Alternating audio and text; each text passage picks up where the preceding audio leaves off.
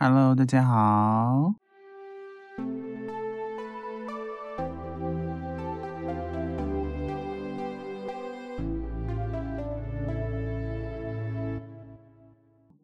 我到后来仔细梳理以后，我才知觉，我在这个频道好多好多想分想要分享的，都是在回高雄之后才慢慢悟到。我觉得也或许是因为要经营这个频道，我想要分享，才逐渐在有意识的情况下，把那些记忆啊或是回忆深刻化，然后再把它写出来，再念出来说出来给大家听。在之前满一周年发起的那个 Q 五 A，有听众问我说。你最近一次感到挫折是什么时候？我现在回想起来，感觉这个题目看起来是没有这么尖锐，但我回答起来却好像有点不着边际，甚至有点顾左右而言他。我不太愿意分享一些我独自负面的心底声音。我记得我也有提过，我一方面是不愿意，二则是我总觉得好像会波及到某些听众，他们会。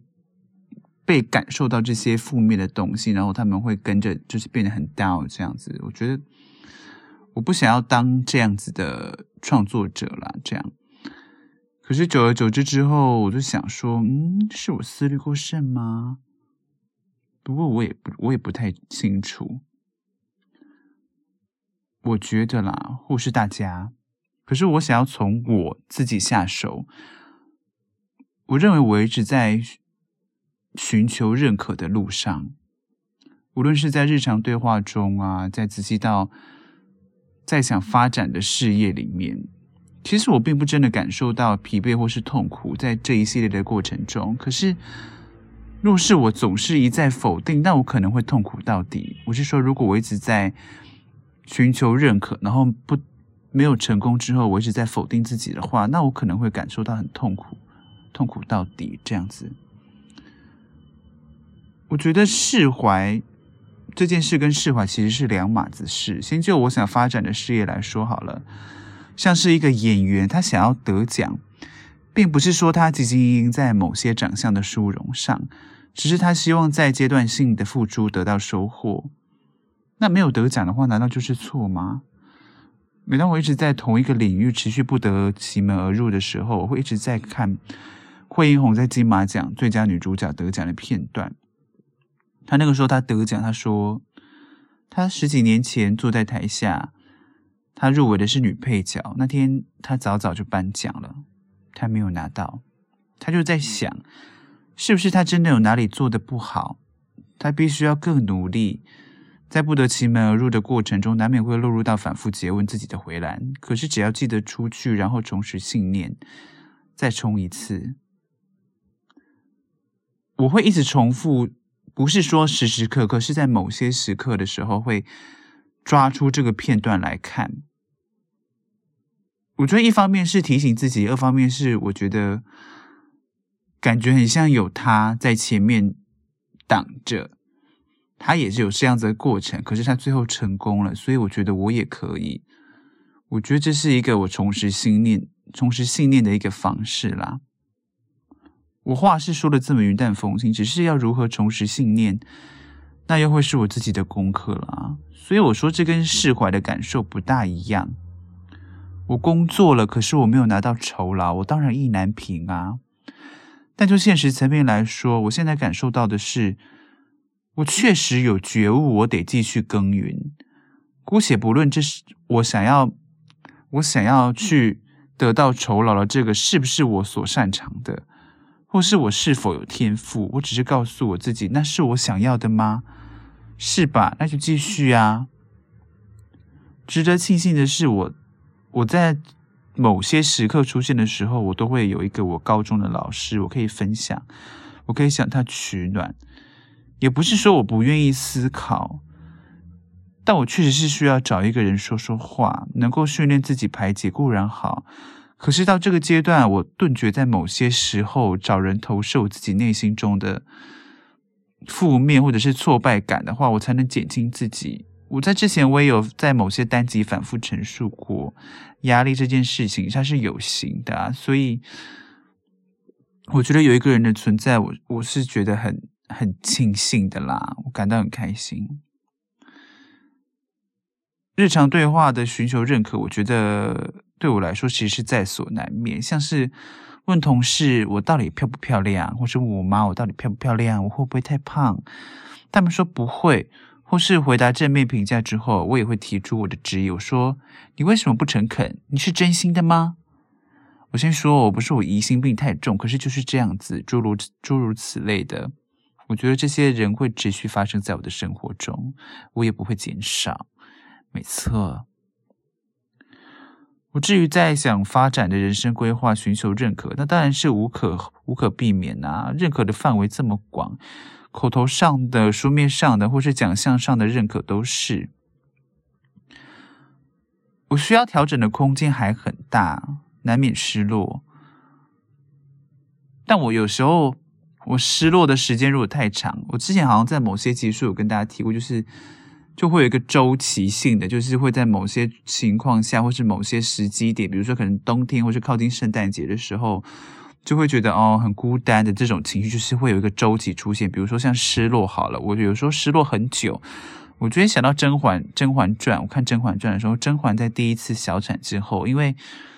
因为她很难过嘛，因为她那个时候是在翊坤宫小产，然后皇上回来之后，因为一些前朝年羹尧的一些前朝的因素，所以他没有办法完全废弃掉华妃，他只能做一些略施，就是小小惩这样子，他没有办法严惩他，所以他就觉得很很难过。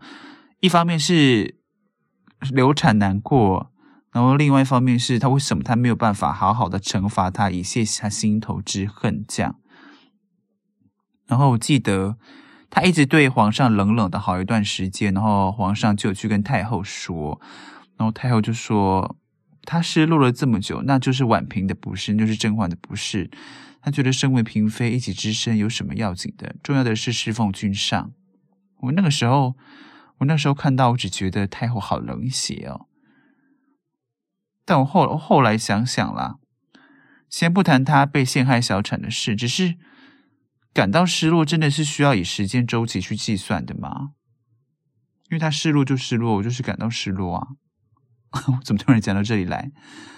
对啦，因为，嗯，因为我感到，我感到，我寻求认可，然后没有得得到我的期望之后，我会感到失落，这一段会好长一段时间啦。所以我才会提到说，我就会想到说，哦，甄嬛也失落很久这样子，然后他居然被被提出说，你不可以失落这么久。我想说，我是我我我寻求认可没有成功，我投递东西没有成功，我失落难道还不行吗？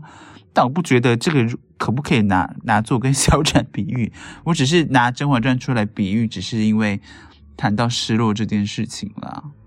嗯，然后再加上我。我最近在看日剧，我在看那个《打扮的恋爱是有理由的》，是这样吗？这这个剧名是这样吗？